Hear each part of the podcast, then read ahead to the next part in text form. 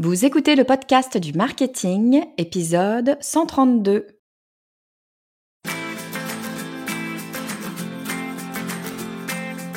Bonjour et bienvenue.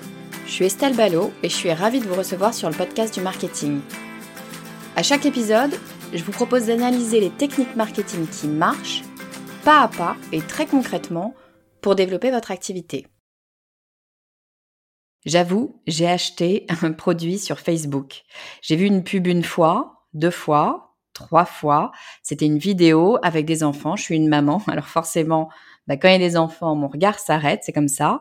Et puis bah, ces enfants, ils avaient justement l'âge de mon fils et ils se baladaient avec leur papa à la plage, à la montagne. Il y en avait même un qui faisait du sport avec sa maman. Alors forcément, bah, je pense à mon petit bout. On était en mai, je réfléchissais à nos vacances d'été. Bah, comme beaucoup de gens, Covid oblige, je prévoyais de rester en France. Et puis pourquoi pas tenter la montagne? C'est beau, la montagne l'été, j'adore la nature, ça m'apaise. Mais avec un bébé, c'est pas simple. C'était l'été dernier. Martin avait un an et demi à l'époque, mais c'est drôle ça justement. Cette vidéo montre des petits qui s'éclatent sur les épaules de leurs parents à faire des balades dans des lieux plus beaux les uns que les autres, ça donne envie. Et si cet été on faisait découvrir la rando à mon petit bout, une mini rando, hein, peut-être plus en mode promenade euh, parce qu'il était encore bébé, euh, mais je me voyais déjà lui montrer les montagnes, lui faire sentir les fleurs sauvages, passer à côté d'une rivière et puis tremper les pieds dans l'eau. Bref, évidemment que je l'ai acheté leur porte-bébé super léger et trop pratique pour emmener bébé partout où la poussette ne passe pas. Alors pourquoi est-ce que j'ai passé le cap? Qu'est-ce qui m'a fait sortir ma carte bleue? Qu'est-ce qui m'a convaincu que j'avais besoin de ce produit? Vous l'avez compris, ce sont les émotions que j'ai ressenties en m'imaginant avec mon fils sur les épaules, en pleine nature, liberté, sérénité, joie de partager et de faire découvrir un nouvel univers à mon bébé, les émotions.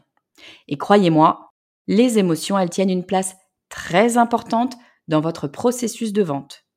Aujourd'hui, je vous explique tout sur le rôle des émotions dans l'acte d'achat, comment ça marche, pourquoi ça marche? Et surtout comment faire pour les intégrer dans votre business. Alors on va commencer par le début. Quand j'étais en école de commerce, il y a de ça déjà quelques années, quand j'étais en école de commerce, on nous apprenait les cinq étapes du processus d'achat. Alors je vous préviens tout de suite, c'est pas une théorie euh, qui est toute neuve, toute neuve. Elle date des années 70, c'est-à-dire grosso modo quand le marketing a été inventé, hein, un peu ou prou.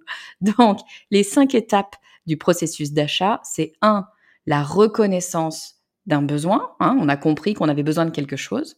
Deux, la recherche d'informations. On va se renseigner pour savoir eh bien, euh, ce qui existe. Trois, la comparaison. On appelle aussi cette étape l'évaluation des options. En fait, on va regarder euh, ce qui nous est proposé, puis on va comparer, hein, tout simplement. Pour quatre, pouvoir prendre une décision, choisir eh bien, le produit qu'on souhaite acheter, avec qui on veut travailler. Et cinq, eh bien, c'est la phase de post-achat où on se fait une idée sur eh bien, l'achat qu'on a fait. C'est donc ça, les cinq étapes du processus d'achat, en tout cas tel qu'il est défini en 1970. On est donc sur des choses très rationnelles. Hein, je le redis, un, la reconnaissance de mon besoin. Deux, je vais aller chercher de l'information. Trois, je vais comparer. Quatre, je vais prendre une décision. Et cinq, je vais me faire une idée sur mon achat. Alors effectivement, euh, notre société, telle qu'elle est euh, même encore actuellement, elle est quand même basée sur un principe rationnel. Hein. On est dans un système très descartien, hein. on est sur la rationalité, ce qui est vrai, ce qui est tangible. Euh, oui, sauf que eh bien, nous, on pense être des êtres rationnels parce qu'on a l'impression que c'est ça l'intelligence, que c'est d'être rationnel. Sauf que, eh bien, la réalité, c'est que nos choix, nos décisions, décisions d'achat, mais d'ailleurs en fait décisions de façon générale, elles sont tout sauf rationnelles. On a tendance à croire que c'est l'analyse qui fait le choix, c'est-à-dire euh, notre cerveau qui réfléchit, hein, alors qu'en fait, ce sont les émotions qui vont réellement être au cœur de cette prise de décision. Et c'est pas moi qui le dit, c'est euh, notamment, parce qu'on est nombreux à le dire, mais notamment un professeur de Harvard, donc a priori il sait de quoi il parle, le professeur Gerald Zaltman, qui dit carrément que 95% de nos décisions d'achat sont faites à un niveau inconscient. Et évidemment, les émotions qui vont être générées par notre imaginaire, eh ben, ça en fait largement partie. Donc comme vous êtes rationnel, vous allez me dire, non mais d'accord Estelle, euh, comment il sait ça, ce brave monsieur Gérald Zaltman, quand bien même il est professeur à Harvard? Ce serait sympa dans notre société descartienne qu'il nous explique comment il arrive à cette conclusion que, grosso modo, toutes nos décisions d'achat sont faites de façon inconsciente, et eh ben, il a fait pas mal de recherches et d'études. Il n'est pas seul sur le coup d'ailleurs à Harvard. Ils sont plusieurs à regarder tout ça. Il y a notamment un neurologue qui s'appelle Antonio Damasio. Encore une fois, on parle de lui dans la Harvard Business Review c'est pas rien. Qu'est-ce qu'il a fait ce professeur Antonio Damasio? Eh bien, il est allé tritouiller dans notre cerveau, ou en tout cas dans le cerveau de certains de ses patients, et il s'est rendu compte qu'il y avait une zone qui était tout particulièrement dédiée aux émotions et que lorsque cette zone euh, a reçu des dommages, quand elle n'est plus fonctionnelle, eh bien tout simplement la prise de décision est devenue impossible. Les patients qui ont cette zone du cerveau abîmés, ne peuvent plus ressentir normalement leurs émotions, mais en plus de ça, ils n'arrivent plus à prendre de décision. Donc ça, c'est bien la preuve qu'il y a une relation de cause à effet entre émotion et prise de décision. C'est ce qui me fait dire que lorsque, d'un point de vue marketing ou d'un point de vue vente, on veut amener quelqu'un à faire un choix, puisqu'une décision d'achat, ça n'est pas autre chose que faire un choix. Le choix de travailler avec vous ou de ne pas travailler avec vous, le choix d'acheter un produit ou de ne pas acheter un produit. Ça reste un choix. Dès lors que cette personne fait ce choix, elle va le faire basé sur ses émotions. Et alors, si vous suivez pas mal d'entrepreneurs, notamment sur LinkedIn, eh bien, vous venez de comprendre pourquoi énormément d'entrepreneurs vous disent qu'avant de sortir leur produit, avant même de définir leur produit, quelle a été la première chose qu'ils ou elles ont fait Eh bien, c'est d'interroger en one-one, de discuter avec leurs potentiels clients pour réellement les comprendre. C'est pas un hasard si je vous parle de persona quasiment à chaque épisode, c'est tout simplement que tout va partir de la compréhension de la personne à qui vous allez vouloir vendre parce que tant que vous ne la comprendrez pas et de façon intime, vous ne pourrez pas comprendre ses émotions et les éléments inconscients qui vont lui donner envie de passer à l'acte d'achat. Et en fait, ça n'est que au travers euh, d'une interview one-one, d'une discussion euh, profonde avec une personne, que vous allez pouvoir comprendre les ressorts inconscients de cette personne. Alors bien sûr, on n'est pas tous et toutes psychologues. Moi, la première, j'ai pas fait d'études de psychologie, même si probablement j'aurais adoré ça et je milite pour qu'on mette de la psychologie dans les études de marketing. Mais je digresse. Euh, j'ai pas fait d'études de psychologie, mais quand même, lorsque vous discutez avec quelqu'un et que vous écoutez réellement la personne. Encore une fois, hein, dans ces interviews, l'important c'est d'écouter plus que de ne parler. Lorsque vous écoutez réellement quelqu'un, vous arrivez à comprendre ce qu'il y a derrière la première idée que cette personne vous donne. La première raison que la personne vous donne n'est jamais la bonne. Il faut aller creuser derrière. Mais pourquoi? Mais qu'est-ce qu'il y a derrière? Qu'est-ce qu'on veut vraiment dire à travers quelque chose? Et d'ailleurs, le professeur Gérald Zaltman, hein, celui dont je vous parlais euh, au tout début, eh bien, ce qu'il nous dit, c'est qu'il faut aller étudier les métaphores de ces personnes-là. Quand vous êtes en entretien one-one, si la personne en face de vous utilise une métaphore pour expliquer euh, son idée, pour expliquer ce qu'elle ressent, eh bien notez ces métaphores, foncez dessus parce que ces métaphores racontent énormément de choses sur son inconscient et sur l'idée bien sûr qui se cache derrière. Donc extrêmement important, notamment lorsque vous lancez un produit, mais aussi tout simplement lorsque vous réfléchissez à une page de vente ou à votre technique de vente, à votre argumentaire par exemple de vente, eh bien extrêmement important d'avoir des interviews en one-one avec vos potentiels clients pour correctement les comprendre. Et d'ailleurs, si vous y réfléchissez deux secondes, vous voyez tout de suite que euh, les grandes marques, lorsqu'elles vous vendent leurs produits, bah, c'est jamais un produit qu'elles vous vendent réellement. Alors bien sûr, hein, quand vous passez à la caisse, c'est avec le produit que vous repartez. Mais finalement, c'est pas un produit que vous avez acheté, c'est l'émotion que ce produit va vous procurer. Je vous donne un exemple.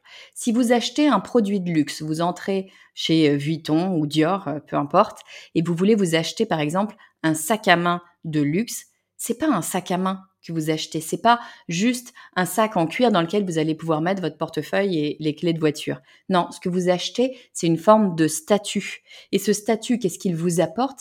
Ben, Peut-être qu'il vous apporte de la confiance en vous, le fait d'arborer ce sac à main. Et tout le monde sait que c'est un Vuitton, que c'est un Dior, ou en tout cas que c'est un sac à main qui coûte cher, eh bien, ça veut dire plein de choses. Ça veut dire que vous avez réussi peut-être, ça veut dire que vous avez les moyens, ça veut dire que vous faites partie d'un groupe. Hein. c'est un, un moyen d'appartenance finalement à une certaine, pardon, je vais utiliser le mot de caste, mais c'est ça que ça veut dire. Ça veut dire énormément de choses sur vous et sur comment vous allez surtout vous sentir en arborant ce fameux sac à main. Idem quand on va vous vendre des outils de communication. Je prends l'exemple, par exemple, des outils digitaux. Évidemment, euh, ça va vous parler. On en a beaucoup utilisé euh, pendant la crise Covid. Si je pense à Zoom, par exemple, hein, enfin Zoom ou, tout autre outil qui nous permet de faire des visios, euh, et ben quand on vous vend un abonnement Zoom, on vous vend pas un abonnement pour pouvoir faire une visio. Non, ce qu'on vous vend, c'est du lien avec vos proches. Et ça, c'est évidemment des émotions. Quand vous vous dites, euh, vous n'avez pas vu votre cousin que vous adorez parce qu'il habite à 500 km et que vous êtes confiné, ou tout simplement que vous pouvez pas faire 500 km euh, tous les week-ends parce que vous avez autre chose à faire dans votre vie, euh, eh bien, le fait de pouvoir faire une visio avec votre cousin, de le voir, de voir son visage, de voir ses réactions, de pouvoir discuter en direct, d'avoir ses réactions, eh bien, ce que l'on vous vend là, ça n'est pas un outil de visio, c'est quelque chose qui va vous permettre de conserver le lien si fort que vous avez avec cette personne que vous aimez. Donc ça, c'est extrêmement intéressant d'un point de vue émotionnel. Troisième exemple, si on est une marque de sport, je sais pas, Decathlon par exemple, eh bien ce qu'ils vous vendent, c'est l'imaginaire que vous allez avoir d'être en bonne santé peut-être, euh, de reprendre possession de votre corps, d'avoir euh, une certaine euh, liberté, les grands espaces, l'évasion. Enfin, à vous de voir ce que vous mettez derrière, mais ce que vous achetez, c'est pas une paire de baskets, c'est toujours ce que cette paire de baskets va pouvoir vous procurer en réel ou non, parce que une paire de baskets, ça va peut-être aussi vous procurer de la souffrance, mais il n'empêche qu'au moment où vous l'achetez, c'est pas à la souffrance que vous pensez, c'est au bien-être euh, d'être en bonne santé, c'est au bien-être d'avoir fini votre course et d'avoir des endorphines euh, qui remontent. C'est tout ce genre de choses-là, ce sont les émotions. Mais alors du coup, si ce sont les émotions qui génèrent l'acte d'achat, la prise de décision euh, d'achat, euh, à quoi nous servent tous les éléments rationnels. Parce que, soyons honnêtes, quand on vend quelque chose ou quand on achète quelque chose, on va voir ce qui se passe dans les éléments rationnels. Si j'achète un pull, je veux savoir en quelle matière il a été fait, euh, quelle est la taille, est-ce que le coloris euh, est bien le coloris qui me plaît, etc., etc.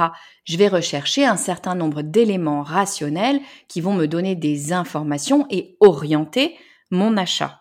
Donc, les éléments rationnels, la matière par exemple du pull euh, que je souhaite acheter, ça va avoir un impact sur ma prise de décision d'achat. On est bien d'accord.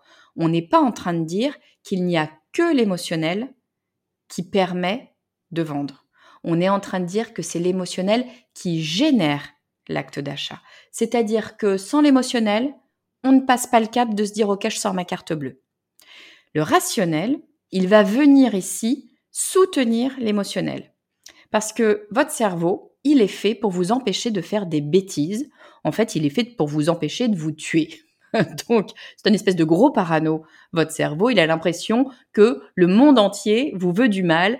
Il fait en sorte de vous garder dans le droit chemin pour que vous ne fassiez pas de grosses bêtises. C'est son job, c'est le job de votre cerveau. Donc, il a l'émotion qui va lui dire, ouais, j'ai envie de euh, ce pull, émotion. Je m'imagine dans ce pull qui va être tellement confortable et je vais me sentir tellement bien quand j'aurai chaud dans mon superbe pull cet hiver.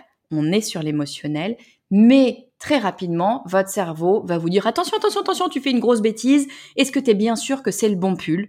Est-ce que tu es bien sûr que ce pull-là va te permettre de te sentir bien? Comment le sais-tu? Et c'est là que les éléments rationnels vont venir rassurer votre cerveau, le rassurer, j'utilise ce mot, parce que votre cerveau a peur de faire une bêtise, de faire le mauvais choix. C'est encore une fois son job, vous éviter de faire des mauvais choix.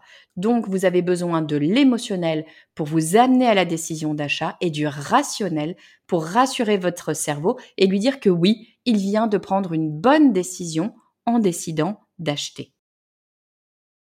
Alors très bien, on a compris qu'il nous faut de l'émotionnel et du rationnel. Ça nous aide pas beaucoup tout ça. Comment est-ce qu'on les imbrique? Comment est-ce qu'on les positionne?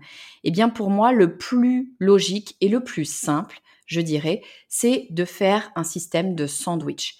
Toujours commencer par l'émotionnel, puisque c'est ça qui va nous attirer, qui va nous accrocher, et toujours suivre l'émotionnel d'un élément rationnel, parce que notre cerveau va pouvoir se raccrocher à cet élément rationnel pour se rassurer.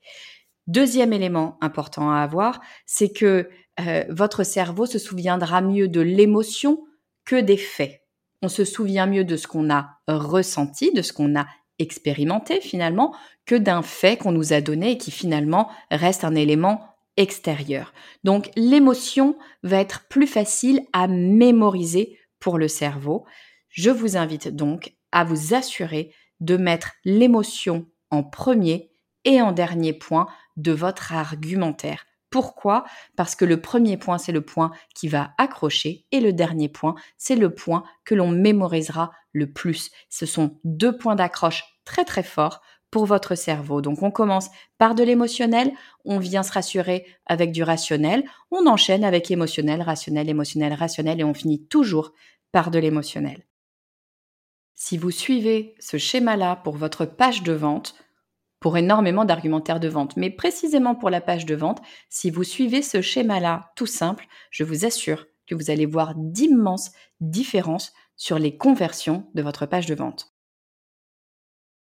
Alors je récapitule, même si on nous a appris en école de commerce que un processus d'achat suit cinq étapes bien rationnelles qui sont étape 1, la reconnaissance du besoin, étape 2, la recherche d'informations, étape 3, la comparaison, étape 4, la prise de décision et étape 5, la phase de post-achat, eh bien ça, ça date des années 70. C'est pas totalement faux, mais c'est loin d'être complètement vrai. La réalité, c'est que nous sommes drivés par nos émotions. Euh, ce sont bien nos émotions à 95% qui vont générer la prise de décision d'achat. Et d'ailleurs, ça va tellement loin que les personnes qui n'ont plus d'émotions parce que leur cerveau a été altéré, eh bien ces personnes-là n'arrivent pas tout simplement à prendre de décision. Donc la prise de décision est directement corrélée à une émotion.